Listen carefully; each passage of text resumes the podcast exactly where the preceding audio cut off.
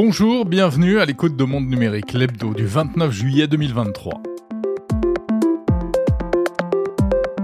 Au sommaire cette semaine, le changement de nom de Twitter, bien sûr, qui devient X. C'est l'événement de la semaine. Lisa de Bernard nous expliquera pourquoi ce nom et ce logo qui l'accompagne pourraient néanmoins poser problème. L'actu, c'est aussi une nouvelle crypto-monnaie, une crypto biométrique, WorldCoin. On parlera également des nouveaux smartphones pliants de Samsung. Et puis mauvaise nouvelle, si vous êtes abonné à Spotify, attention, les tarifs vont grimper. Enfin, je vous ferai découvrir un nouveau navigateur web qui pourrait vous intéresser. Bienvenue dans Monde Numérique Lebdo. Monde Numérique, Jérôme Colombin. Monde numérique, c'est chaque semaine le meilleur de la tech sur toutes les plateformes de podcast, sur YouTube, sur les assistants vocaux également, sur mondenumérique.info. Abonnez-vous au podcast et abonnez-vous aussi à la newsletter. Un monde numérique un peu particulier cette semaine puisqu'il n'y a pas d'interview dans cet épisode. À la place, je vous invite à retrouver l'épisode mensuel d'Objectif 2050, les technologies au service de l'environnement. On parle des innovations pour rendre plus vert les data centers. Il y a plein de choses intéressantes dans ce domaine. Donc un hebdo plus court que d'habitude, mais Objectif 2050 disponible dès à présent dans votre appli de podcast. Et puis, à noter que vous écoutez le dernier épisode de la saison pour euh, l'hebdo, avant de prendre un peu de vacances durant le mois d'août. Euh, pas d'épisode euh, de l'hebdo, on parlera pas d'actu, pas de nouvelles interviews, mais en revanche, je suis en train de vous préparer une sélection des meilleures interviews de monde numérique. Vous retrouverez les grandes personnalités que j'ai eu la chance d'interviewer ces derniers mois Aurélie Jean, Laurence de Villers, Luc Julia, Gilles Babinet, Serge Abitboul, Asma Mala, etc. Des interviews pour réfléchir sur la tech, pour mieux comprendre les grands enjeux. On va parler euh, d'intelligence artificielle, de robots, de réseaux sociaux. Donc voilà, je ne vous oublie pas, tout l'été, chaque week-end, sur Monde Numérique, des interviews pour prendre le temps de mieux comprendre la technologie. L'actu de la semaine. Et l'actu de la semaine, c'est avec Lisa de Bernard, évidemment. Bonjour Lisa. Bonjour Jérôme. Alors, c'est euh, l'info de la semaine, hein. l'actu à laquelle euh, personne n'a pu échapper. Twitter n'existe plus, en tout cas il ne s'appelle plus Twitter, il s'appelle maintenant X. Elon Musk a franchi le cap, a rebaptisé son réseau social. Euh, et le, logo de l'oiseau bleu a été remplacé par un gros X noir et blanc, donc ça, ça se voit. Mais en fait, ce logo qu'on a vu apparaître, hein, si on utilise Twitter, eh bien, il n'appartient pas à la société Twitter. Eh bien non, pour comprendre cette histoire, il faut euh, revenir au dimanche 23 juillet. Ce jour-là, Elon Musk écrit sur Twitter Si un d'assez bon logo X est posté ce soir, nous le mettrons en place dans le monde entier dès demain. Les propositions affluent à partir de ce moment-là, et puis un certain euh, Sawyer Merritt propose ce fameux X au design épuré, noir sur fond blanc. Il dit à Musk que celui-ci peut en faire ce qu'il veut. Le designer bénévole précise euh, néanmoins que le X a été créé en s'inspirant d'une police trouvée en ligne cette police, c'est spécial alphabet 4 avec une lettre X légèrement plus fine mais qui ressemble au X envoyé à Musk. Or, on rappelle que les polices de caractère sont soumises à la propriété intellectuelle. Twitter pourrait donc être accusé de plagiat. Oui, ce qui n'est pas rien. Mais en fait, c'est encore plus compliqué parce que ce X pourrait aussi euh, venir euh, d'une autre source en réalité. Et oui, il pourrait s'agir d'un caractère Unicode. L'Unicode, c'est un standard informatique qui compte près de 150 000 caractères et qui est utilisé par les ordinateurs pour le stockage et l'échange des données textuelles. On regarde le X Unicode et le X de Twitter, et eh bien la ressemblance est frappante. Et le truc, c'est que bah, cette police Unicode est sous licence open source, sans restriction d'utilisation. Donc Twitter euh, aurait bien le droit de l'utiliser, il aurait le droit de l'utiliser, mais en revanche, il n'aurait pas le droit de le déposer, de l'enregistrer comme s'il lui appartenait. Voilà. Donc cette histoire de logo, c'est un, véritable sac de nœuds, comme seul Elon Musk sait nous en faire, on va dire. Mais cela dit, il parle lui-même euh, d'un logo provisoire, donc on ne sait pas, ça peut encore changer. Et par ailleurs, Lisa, en ce qui concerne la marque, la marque X, euh, là encore, eh il pourrait y avoir des problèmes. Et le problème, c'est que la marque X, en fait, elle est déjà utilisée par des centaines d'entreprises, car il faut savoir qu'aux États-Unis, il n'est pas rare de voir des marques déposées sous une seule lettre. Et parmi ces entreprises, il y a notamment Microsoft et Meta, concurrentes de Twitter d'une certaine manière. Pour Microsoft, cela remonte à 2003 avec son système de jeux vidéo Xbox. Pour Meta, il s'agit d'un X bleu et blanc qui est rattaché à des logiciels et à des réseaux sociaux. Alors, a priori, euh, il y a des différences de design entre les différents logos. Cela devrait protéger Twitter contre des poursuites, mais dans le contexte de guéguerre entre Elon Musk et Mark Zuckerberg, on peut s'attendre à tout. En effet. Donc voilà, un démarrage euh, quand même finalement un petit peu chaotique hein, pour le nouveau Twitter, enfin pour X, chaotique mais aussi très médiatique, donc euh, c'est peut-être ça qui compte au fond. Et puis euh, sinon, bah, la question aussi c'est de savoir à quoi va ressembler le nouveau Twitter. on sait qu'Elon Musk va en faire une super app sur le modèle de l'application chinoise WeChat, donc on attend de voir ça avec impatience. Et à ce sujet, je vous renvoie d'ailleurs à l'édito que j'ai publié cette semaine, donc en épisode séparé sur le fil de Monde Numérique et sur mondenumérique.info. Autre actu cette semaine, qui a été un petit peu occultée par euh, l'affaire Twitter d'ailleurs, une nouvelle crypto-monnaie a vu le jour. Une crypto comme le Bitcoin, mais celle-ci s'appelle WorldCoin. Elle est disponible depuis le 24 juillet dans une vingtaine de pays, dont la France. Et son créateur n'est autre que Sam Altman, le patron de la société OpenAI, éditrice de ChatGPT. Alors voilà, un WorldCoin tout neuf, mais un WorldCoin qui fait déjà l'objet de nombreuses critiques, Lisa. Et oui, car euh, cette crypto-monnaie a une particularité, elle repose sur un système d'authentification biométrique par analyse de l'iris de l'œil.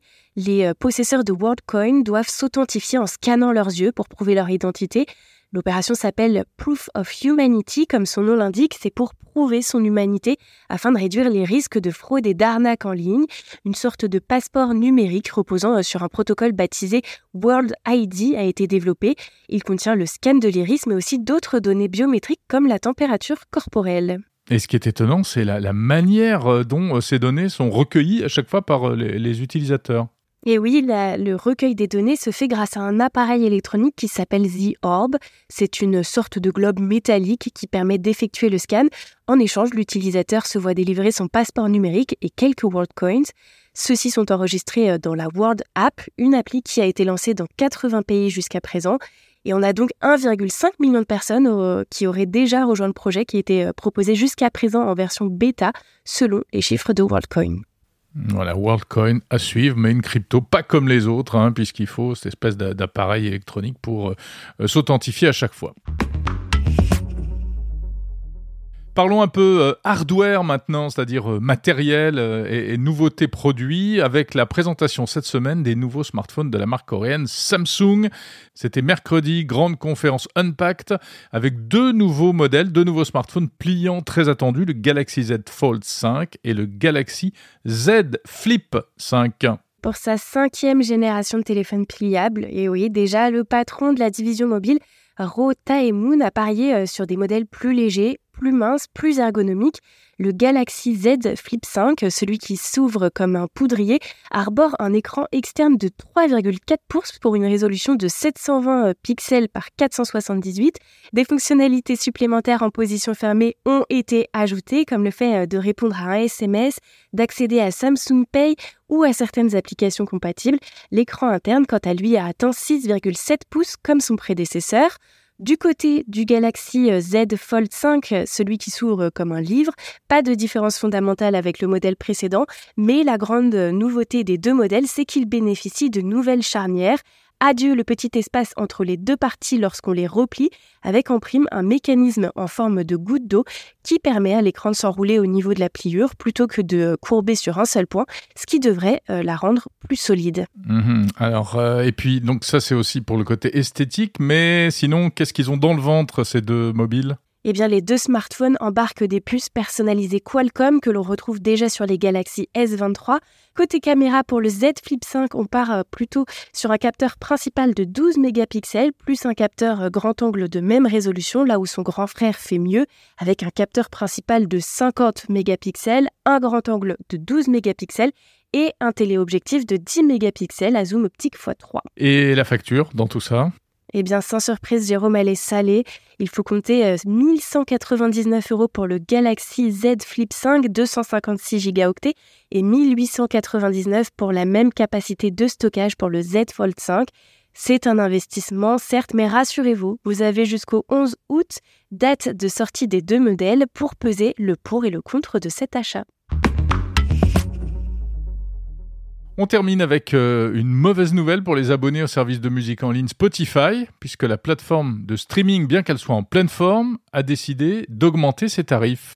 Et c'est une première en France. Depuis son lancement, Spotify a augmenté le prix de tous ses forfaits. La version premium euh, qui coûtait jusque-là 9,99€ par mois passe à 10,99€. Les abonnements duo et famille augmentent eux de 2 euros, faisant passer les factures respectivement de 12,99€ à 14,99€ et de 15,99€ à 17,99€. Tarifs qui s'appliqueront aux utilisateurs déjà abonnés dès le mois prochain, mais qui prévaut pour les nouveaux abonnés. Alors, ce qui est quand même étonnant euh, dans cette augmentation, c'est que, comme je le disais, Spotify est plutôt, plutôt en forme. Hein. Et oui, la société se porte à merveille, du moins du point de vue des abonnements, puisqu'elle a enregistré un bon record de ses utilisateurs au deuxième trimestre, avec 551 millions d'abonnés actifs, ce qui revient euh, à une hausse de 27% sur un an. C'est une sacrée performance qui dépasse de loin les prévisions des analystes.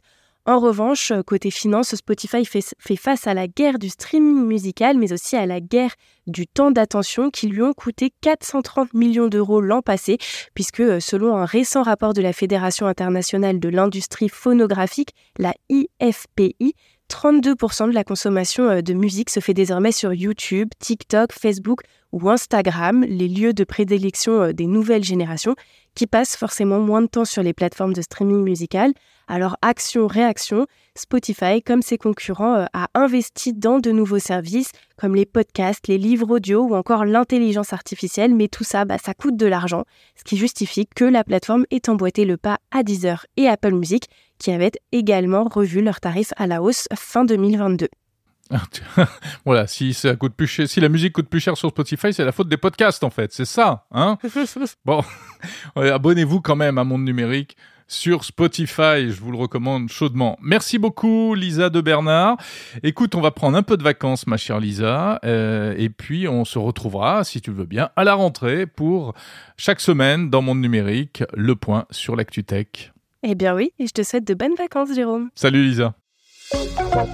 L'innovation de la semaine. L'innovation de la semaine, c'est un logiciel, un navigateur Internet même. Alors vous allez me dire euh, à quoi ça sert, puisqu'on a déjà plein de choses comme ça euh, dans notre vie quotidienne. On a Chrome, Firefox, Edge, euh, Safari même. A-t-on vraiment besoin d'un nouveau navigateur web? Eh bien, j'avoue que celui-là, je l'ai découvert il y a peu de temps et il mérite le détour parce qu'il est assez différent de tout ce que l'on connaît déjà. Car finalement, entre tous ceux que je viens de citer, il y a peu de différences euh, fondamentales. Alors, celui-ci s'appelle ARC, A-R-C. Ça vient d'une euh, société qui s'appelle The Browser Company, tout un programme qui a été fondé par des anciens de Facebook, de Tesla, de Google, donc a priori des gens qui ne sortent pas de n'importe où.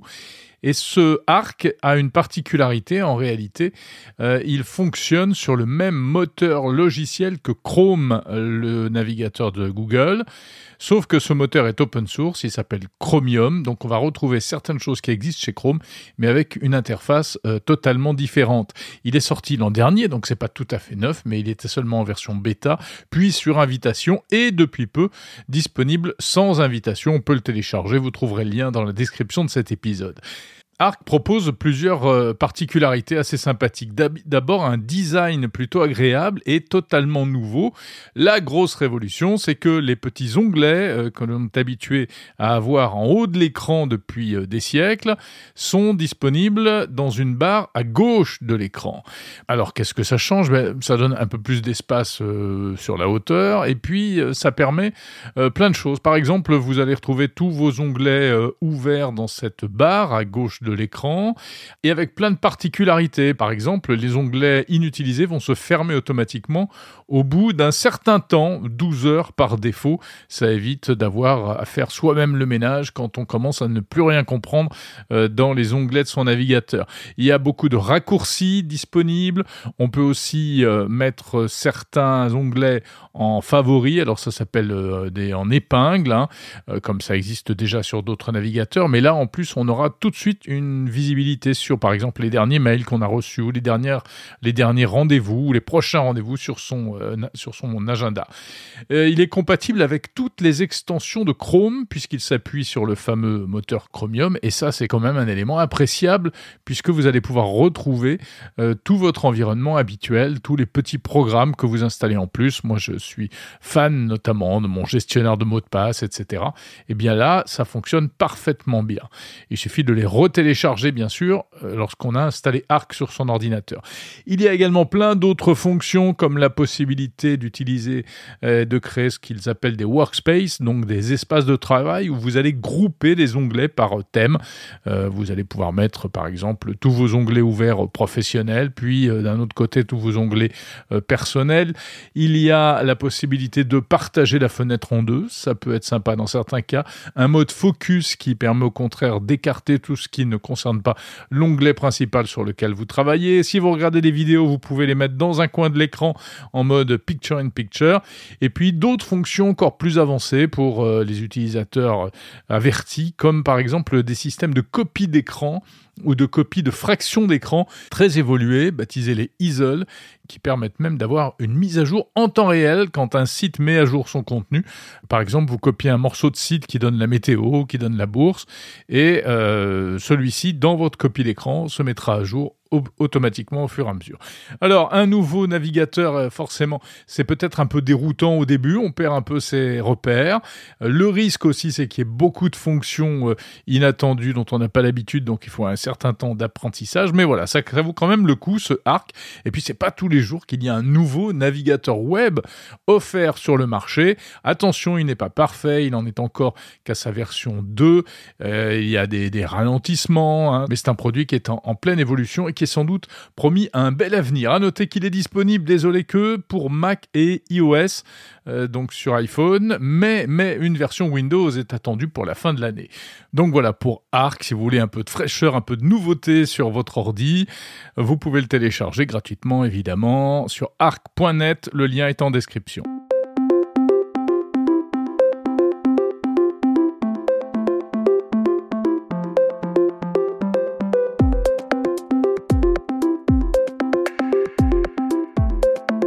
C'est la fin de l'hebdo du 29 juillet 2023, un hebdo un peu raccourci, je vous l'ai dit, mais je vous invite d'ores et déjà à écouter Objectif 2050, consacré aux innovations pour rendre plus verts les data centers. Merci d'avoir écouté cet épisode, merci de votre fidélité, merci de faire connaître Monde Numérique autour de vous. N'hésitez pas à en parler à vos amis, abonnez-vous sur la plateforme de podcast de votre choix si ce n'est pas déjà fait. Laissez un petit commentaire, des petites étoiles pour faire remonter le podcast et le faire connaître. Abonnez-vous aussi à la newsletter sur mondenumérique.info pour recevoir directement dans votre boîte mail l'essentiel des infos de la semaine et les moments forts des interviews que je vous propose dans ce podcast. 100% tech, le meilleur et le pire de la tech. Je vous dis à bientôt car on fait une petite pause pour le mois d'août, comme je vous l'ai.